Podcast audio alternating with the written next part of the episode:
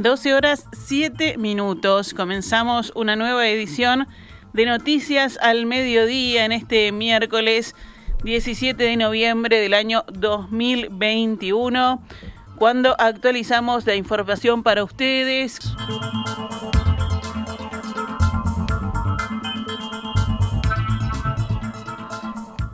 Y hoy damos vuelta al panorama nacional. Comenzamos por el panorama deportivo porque tras los resultados del partido de la selección de Uruguay ante Bolivia, el ejecutivo de la Asociación Uruguaya de Fútbol volverá a analizar la continuidad del maestro Oscar Washington Tavares como director técnico en la tarde de hoy. El equipo viene de cuatro derrotas consecutivas y un empate, un saldo de 11 goles en contra y uno a favor. Las relaciones entre el cuerpo técnico y la AUF están tensas desde hace tiempo. Tras las derrotas ante Argentina y Brasil y el empate ante Colombia, hubo conversaciones y se resolvió que tras este partido el entrenador volverá a conversar con el Ejecutivo. Después de la derrota de ayer, el entrenador volvió a hacer declaraciones polémicas y fue consultado sobre su posible renuncia. Yo soy un profesional de esto, hice un contrato, en ese contrato está redactado todo lo que tengo que hacer y ese tipo de decisiones este, la, se toman a otro nivel. ¿eh? Y si se toman, se respetarán como se hace siempre, porque hay, hay manera de, hacer las cosas. Este, no sé quién me puede exigir eso a mí, sobre todo después de ¿eh? del tiempo de trabajo que se tuvo acá. Eh, no, no considero irme este, tirando la toalla, ya lo dije anteriormente. Recordemos que todavía quedan cuatro fechas, es decir, 12 puntos por disputar en estas eliminatorias a Qatar 2022. Vamos con otros temas, en este caso políticos. La bancada de senadores del Frente Amplio decidió no participar de la interpelación al ministro de Industria, Omar Paganini, por la construcción del complejo ante la arena en señal de protesta institucional, según dice la carta enviada a la presidenta del Senado, Beatriz Argimón. La interpelación fue convocada por el senador blanco Jorge Gandini para analizar la construcción del complejo realizada durante la administración anterior. Los senadores de la oposición entienden que se trata de una autointerpelación y recuerdan en la carta que ofrecieron al oficialismo convocar a las autoridades correspondientes a una instancia en la comisión del tema. La oposición entiende que el asunto fue discutido durante años y que esta instancia solo persigue un fin mediático de distracción política que es un desprestigio para el Parlamento y el nombre de la empresa pública. Somos y seremos firmes defensores de la calidad democrática y republicana de nuestras instituciones y Parlamento, sobre todo con las formas y contenido. Ya tuvimos que afrontar una macro ley de urgente consideración, una autointerpelación en la Cámara de Diputados y estamos asistiendo en una comisión investigadora en la cual el investigado reviste al mismo tiempo la calidad de acusador. Por este camino se degrada la calidad de la institucionalidad democrática, cierra la carta presentada por la bancada opositora. Siguiendo el lineamiento, Gandini tomó la palabra como miembro interpelante y comenzó su ponencia diciendo que lamentaba la ausencia de la bancada del Frente Amplio. Quiero lamentar la decisión que acaba de tomar el Frente Amplio, lamentarla muchísimo. No coopera, no colabora, no ayuda a que funcione adecuadamente el sistema de poderes, el sistema democrático y la institucionalidad. La verdad, esperábamos otra actitud del Frente Amplio. En la sesión de hoy hay un llamado a sala que cuestiona decisiones del gobierno anterior y del anterior al anterior. No habrá en sala quien defienda a la entonces presidenta Antel. Carolina Cose no tendrá hoy quien la defienda. Esta es la conclusión inicial de la decisión política que acaba de tomar el Frente Amplio, repleta de excusas insostenibles. Y por lo tanto vamos a dar inicio a una sesión que tendrá los mismos resultados que iba a tener. Poner en consideración y en información del cuerpo los hechos que han sucedido en el transcurso desde el año 2013 hasta la fecha vinculado ante la arena. Seguimos adelante con más información. El ex ministro de Turismo y actual diputado Germán Cardoso, del Partido Colorado, respondió preguntas por primera vez ayer en la comisión de la Cámara de Representantes, que investiga denuncias cruzadas sobre eventuales irregularidades en el Ministerio de Turismo desde el año 2010 y hasta ahora, bueno, sabemos que había participado en calidad de denunciante. Los legisladores del Frente Amplio interrogaron a Cardoso sobre 22 puntos relativos a las supuestas irregularidades en contrataciones de espacio de publicidad durante su gestión que habían sido denunciadas por el exdirector nacional de la cartera, Martín Pérez Banchero, también del Partido Colorado. Al final de la sesión, Cardoso leyó una declaración a la prensa y no aceptó preguntas de los periodistas. El exministro dijo, en los expedientes no hay nada que esté fuera del marco regulatorio del Estado, nada, transparencia social, afirmó. Es bueno que la gente sepa enorme daño personal y familiar que he vivido con este circo que se ha montado. Y agregó que las infamias constantes de diputados de la oposición han afectado incluso su salud. Según Cardoso, el único fin del Frente Amplio fue dañar su honorabilidad y buen nombre, ya que nunca se pudo comprobar nada de lo que se afirmó que alguien venga y me diga en la cara que me he quedado con un peso ajeno. No lo pueden hacer. No tienen derecho a hacerlo porque no, no hay absolutamente nada de eso. Todo este circo se ha basado en trascendidos de prensa, en declaraciones políticas mezquinas y muy malintencionadas de legisladores que ni siquiera los propios frente amplistas los tenían como relevantes o de grandes connotaciones. Quedó demostrado que aquí no se cometió ningún delito, que aquí no hay dolo. Sí quedó demostrado que los dineros públicos se manejaron con prudencia, algo que no tuvo la administración del Frente Amplio. Cardoso, que renunció en agosto a su cargo de ministro, dijo que dejó la cartera para que esta situación no le hiciera daño ni al gobierno ni al Partido Colorado. En el Ministerio de Turismo vine a cortar algunos privilegios y me lo cobraron muy caro. El diputado del Frente Amplio, Gustavo Olmos, integrante de la investigadora, dijo sobre esta última afirmación de Cardoso, supongo que está hablando del presidente de la República, Luis Lacalle Pou, que fue el que lo echó, no fue el Frente Amplio. El Frente Amplio, después de todo, empezó a investigar, recordó Olmos. Los problemas de, Cardoso y la salida de Cardoso responden a problemas internos del Partido Colorado y después a que le llevó información parcial al presidente de la República, el presidente de la República al principio lo respaldó y cuando se dio cuenta que le había mandado, le había contado la mitad de la historia, habló con Sanguinetti y lo echaron por esa vía.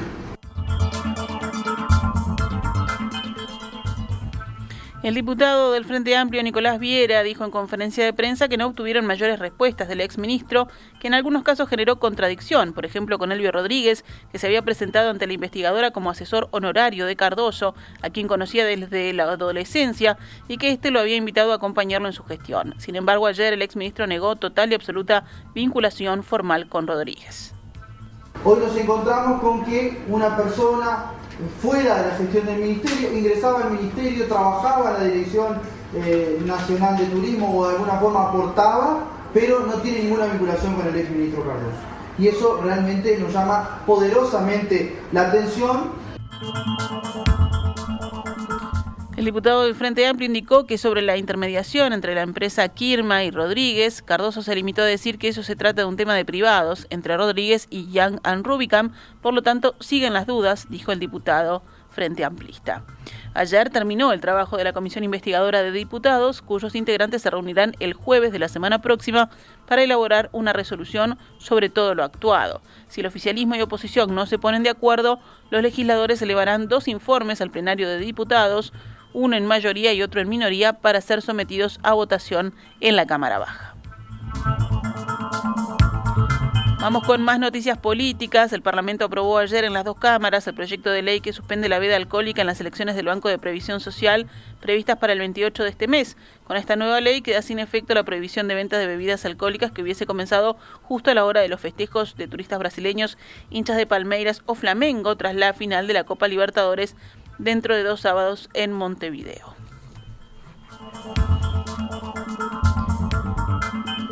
El diputado Iván Posada del Partido Independiente presentó ayer un proyecto de ley para eliminar el voto obligatorio de las elecciones del Banco de Previsión Social. Posada explicó que se basó en un proyecto que él mismo presentó en la legislatura 2005-2010 y en otro que redactó el líder del Partido Independiente y actual ministro de Trabajo y Seguridad Social, Pablo Mieres, que estuvo a estudio del Parlamento hasta 2017 cuando se archivó. Esta mañana, en diálogo con En Perspectiva, el diputado señaló que su iniciativa está fundamentada en el alto nivel de voto anulado y en blanco que se da en estos comicios, que claramente responde a un desinterés y falta de información sobre el tema que atenta contra la legitimidad del comicio. Yo creo que en realidad lo que termina delegitimando es justamente estos altos índices de voto en blanco y de voto anulado. Yo tengo acá las cifras, por ejemplo, de la, de la última elección del 2016, en el caso del Banco de Previsión Social. En el caso de activos, entre voto en blanco y voto anulado, fue un 42%. En el caso de los pasivos, que en general son los que tienen un mayor una mayor una un mejor un menor nivel de voto en blanco estuvo en el 22% y en el caso de las empresas está en el orden del 51%. Y en general en, tanto en la elección del 2016 como en la del 2011, promedió un 40% de, de voto en blanco y anulado. Posada agregó, hay desconocimiento de los candidatos de lo que se vota y qué función cumplen. Además del proyecto sobre las elecciones en el BPS, Posada presentó otra iniciativa que elimina la obligatoriedad de votar en las elecciones de la Universidad de la República y la Administración Nacional de Educación Pública. Eh, en algunas facultades el, nivel de voto en blanco de egresados, por ejemplo, eh, estuvo eh, en el 71%, 38%, 54%, 40%, 48%. las que tienen nivel más bajo de voto en blanco y anulado están en el orden del 32%. Perdón, ¿puede repetir a, qué elecciones corresponden esos números? A, las elecciones universitarias recientes. Ah, bien. Y lo mismo pasa en el orden estudiantil, donde si bien el, el, el, voto en blanco y anulado es, menor, pero hay niveles del 40%, del 37%. ¿Mm? Mm. Y también en el orden docente. ¿Mm? O sea que en realidad allí hay un, hay un tema que está planteado. Algo similar también en la elección de la NEM, en menor medida, estuvo el voto en blanco en el caso de los docentes estuvo en el orden del 25%, voto en blanco y anulado. Consultado sobre cómo se le dará legitimidad a las elecciones en caso de que su proyecto sea aprobado, Posada aseguró que eso no está en juego porque estaría dado por quienes deciden libremente ir a votar. La legitimidad va a estar dada en función de del voto que, en definitiva lo, elija. También hay otro aspecto que, ha jugado en esto, ¿no? Yo creo que la, la ley tal como está planteada limita bastante la participación, ¿no? Se requieren determinados determinada cantidad de firmas para habilitar una candidatura. Y esto ha sido otro elemento que ha que ha digamos ha jugado en cuanto a que haya muy pocos candidatos, ¿no? 12 horas 21 minutos, vamos con datos de la emergencia sanitaria, la cantidad de personas cursando COVID-19, o sea, los casos activos subió levemente ayer y ahora son 1914, nueve más que el día anterior. Fueron detectados 219 contagios nuevos en 9.396 análisis, lo que da una tasa de positividad del 2,35%. Ayer fallecieron dos personas con diagnóstico de SARS-CoV-2, una mujer de 74 años y otra de 77, ambas en Canelones. Durazno es el departamento con mayor cantidad de casos nuevos cada 100.000 habitantes en los últimos siete días dando un índice del 18,66. Las finales de las Copas Sudamericana, Libertadores y Libertadores Femeninas que se jugarán en Montevideo en los próximos días tendrán el 100% de aforo para público vacunado de ambas dosis contra COVID-19. Es un paso enorme hacia el proceso de nueva normalidad que genera mucho orgullo y responsabilidad, sobre todo un desafío como país, dijo el secretario de Presidencia Álvaro Delgado en conferencia de prensa. Al mismo tiempo, Sebastián Bauzá, secretario nacional de Deporte, indicó que a partir del próximo domingo se tendrá 100% de aforo en los espectáculos deportivos al aire libre, con la condición de que los asistentes tengan una doble vacuna contra COVID-19 y de haber pasado al menos 14 días desde ese momento. En el caso de los espectáculos bajo techo, el aforo será más reducido. Vamos con más titulares del panorama nacional. Juan Pedro Mir, exdirector de Educación, sugiere achicar los meses de vacaciones para favorecer el aprendizaje en educación primaria y secundaria. El maestro y actual tertuliano de En Perspectiva estuvo en la entrevista central y habló sobre la importancia de rever los tiempos de clase. El calendario escolar está pensado para un Uruguay que ya no es, aseguró y detalló por qué. El calendario escolar es el mismo prácticamente que desarrolló José Pedro Varela en, en 1864. Mm. Entonces, ¿cómo ha cambiado el mundo y cómo ha cambiado el Uruguay? ¿Cómo ha cambiado el Uruguay y la organización social, entre otras cosas, de un país donde nada más ni nada menos que, por suerte, las mujeres han ingresado activamente al mercado laboral y al mercado de estudios, de manera que el cuidado y la contención de esos niños hoy en manos de quién está. Entonces, el Uruguay ha cambiado, las lógicas familiares y de cuidados han cambiado. Mire explicó que de 365 días que tiene el año, los alumnos concurren 180, es decir, la mitad, lo que genera huecos en el aprendizaje, sobre todo en el tiempo que transcurre entre diciembre y marzo, por lo que propone aumentar los días de clase. En los espacios de verano se ve la interrupción de la enseñanza sistemática de ese proceso. Entonces, volvamos, animémonos a pensar un, un, un Uruguay donde que comience, por ejemplo, a mediados de marzo, a mediados de febrero.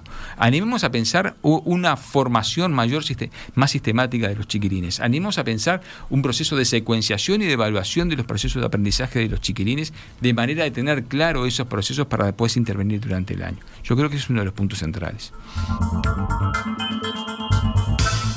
Al mismo tiempo, el maestro planteó que es importante optimizar los espacios escolares para generar lugares de encuentro más allá del aula. Propuso aumentar el número de escuelas de tiempo completo, ya que entiende que seguir pensando en un sistema de cuatro horas es anacrónico y va en contra de las tendencias actuales. Pensar el calendario escolar ampliando con otras ofertas también complementarias, como el verano educativo, como la articulación con las piscinas comunales, como la articulación con las actividades de, eh, de la Dirección Nacional de Deporte, son puntos centrales. Son puntos centrales para poder imaginarse, entre otras cosas, el tiempo que y la calidad de lo que sucede dentro de los sistemas educativos. Porque vuelvo, una cosa es la estructura de la familia nuclear hoy integrada socialmente y otra cosa es que el 40% de nuestros niños están fuera de los espacios o que están debajo del índice de pobreza. Y atender a esos chiquilines en escuelas públicas, en, la, propuestas públicas de tiempo y de calidad múltiple, es fundamental para poder llevar ante la, una niñez que alcance los logros establecidos. El Ministerio de Trabajo concluyó que no hubo faltas en la gestión del Instituto Nacional de Empleo y Formación Profesional, el INFOP, durante el gobierno anterior y archivó la investigación iniciada en marzo de este año. En diciembre de 2020, tras la publicación de unas auditorías al INEFOP hechas por la Auditoría Interna de la Nación, dependiente del Ministerio de Economía, el ministro de Trabajo, Pablo Mieres, había dicho que se encontró evidencia de problemas de control y señales de mala administración y de falta de transparencia. Sin embargo, ahora la resolución del propio Ministerio de Trabajo, fechada el pasado 15 de noviembre, a la que accedió la diaria, concluye que no existe mérito a posteriores actuaciones al respecto y dispone la clausura y el archivo de las presentes actuaciones.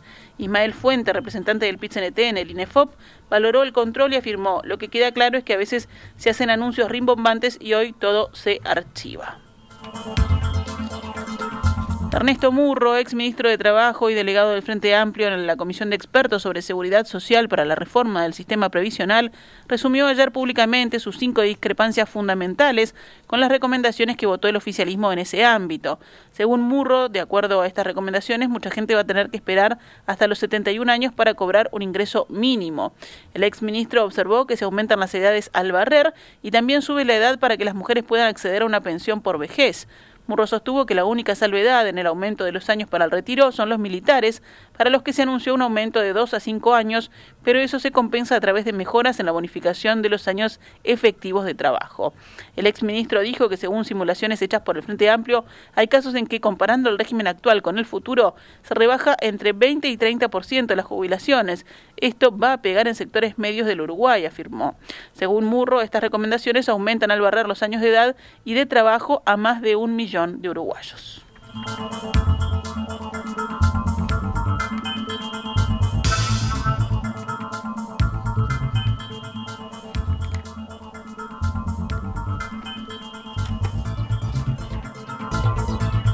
Ayer tuvo lugar la inauguración oficial de la cosecha de trigo en el departamento de Soriano, organizada por la Asociación Agropecuaria de Dolores. Es la primera vez que se realiza un evento de este tipo en torno a este grano. Al participar del encuentro, el presidente Luis Lacalle Pou valoró el riesgo que corren los productores agropecuarios. Explicó que sobre el clima y los precios no se puede incidir y que el sector depende de la confianza que el gobierno tenga en él como motor de la sociedad. Por suerte, ustedes saben bien que nuestro equipo de gobierno no hace una separación tantas veces arengada de muchos lados, campo, ciudad, unos contra otros. Eh, es totalmente artificial. Nosotros estamos convencidos que si al agro le va bien, al país le va bien, y si al agro le va mal, al país no le va bien, no hay tutía, no hay vuelta atrás, creo que no resiste el más mínimo análisis. La calle Pou señaló que los subsidios representan un buen instrumento, reflexionó que si se le presta atención a determinada actividad vía exoneración o beneficios y eso se multiplica, el recurso es bien aplicado. No tenemos tabúes en ese sentido, afirmó el presidente. En tanto, el ministro de Ganadería, Agricultura y Pesca, Fernando Matos, aseguró que el gobierno trabaja en el instrumento del seguro agropecuario como política de Estado para que se extienda más allá de esta administración.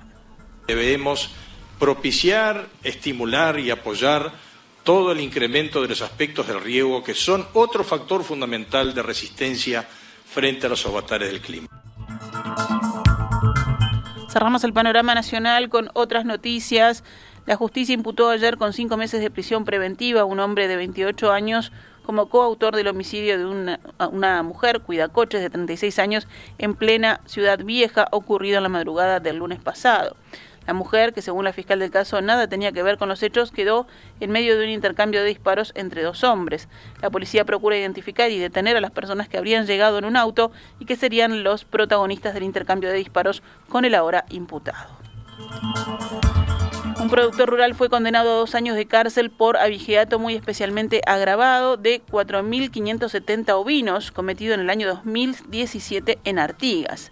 El condenado de iniciales JJM había sido denunciado por otro productor rural.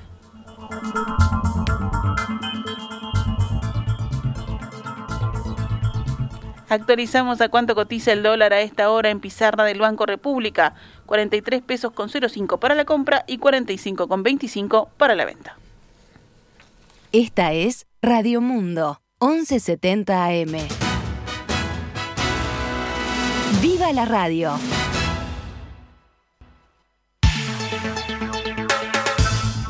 12 horas 33 minutos, vamos rápidamente al panorama internacional. En Portugal se prevén nuevas restricciones para hacer frente a un recrudecimiento de la epidemia caracterizado por un aumento de las hospitalizaciones y del número de casos. El presidente Marcelo Rebelo de Sousa defendió el regreso del uso de la mascarilla obligatoria en el exterior. Parece obvio, dijo a los periodistas en un evento en Lisboa. Esta medida, instaurada en octubre de 2020, se había levantado el pasado 13 de septiembre. El uso de la mascarilla sigue siendo recomendable en caso de reunión o cuando es imposible respetar la distancia social. El primer ministro Antonio Costa también sugirió que el país podría restablecer algunas medidas restrictivas debido al aumento de casos en Europa, en particular al acercarse las fiestas de fin de año. Hay que actuar desde ahora, cuanto más tarde, más riesgos, advirtió Costa, al mismo tiempo que excluyó la posibilidad de imponer nuevamente el estado de emergencia, en vigor casi seis meses entre noviembre y abril pasado. Portugal está todavía muy lejos de lo que ocurre en otras partes de Europa, destacó el primer ministro, añadiendo que no obstante sigue de cerca la evolución de la situación sanitaria en el del continente.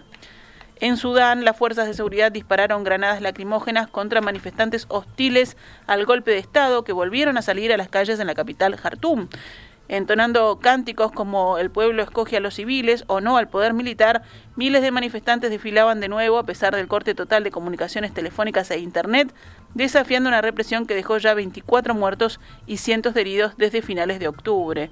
Pero las fuerzas de seguridad desplegadas masivamente en Khartoum dispararon gases lacrimógenos contra varios de estos cortejos. Testigos aseguraron que hubo heridos y manifestantes que se caían afectados por los efectos de este gas.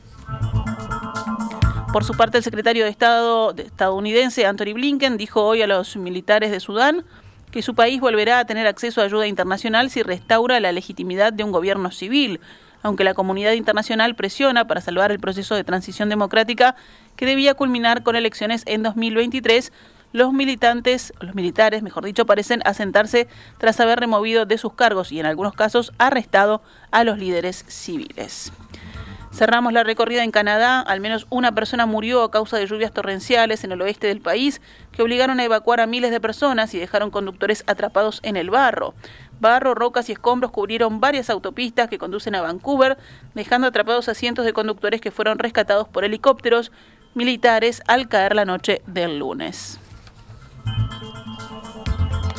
Cerramos con los deportes. Argentina se sumó a Brasil como segunda selección de fútbol clasificada al Mundial de Qatar luego de que empataron anoche jugando entre sí en San Juan, Argentina por la decimocuarta de las 18 fechas de la eliminatoria sudamericana. Uruguay, como dijimos al comienzo, perdió en La Paz y quedó séptimo en la tabla que clasifica directamente al Mundial a las selecciones que ocupan del primer al cuarto puesto y a un repechaje a la que ocupe el quinto escalón. Todavía quedan cuatro fechas, 12 puntos por disputar. Si vamos a los resultados de esta última fecha, bueno, Bolivia venció a Uruguay 3 a 0, Venezuela cayó ante Perú 2 a 1, Colombia y Paraguay empataron, también Argentina y Brasil, y Chile cayó ante Ecuador 2 a 0.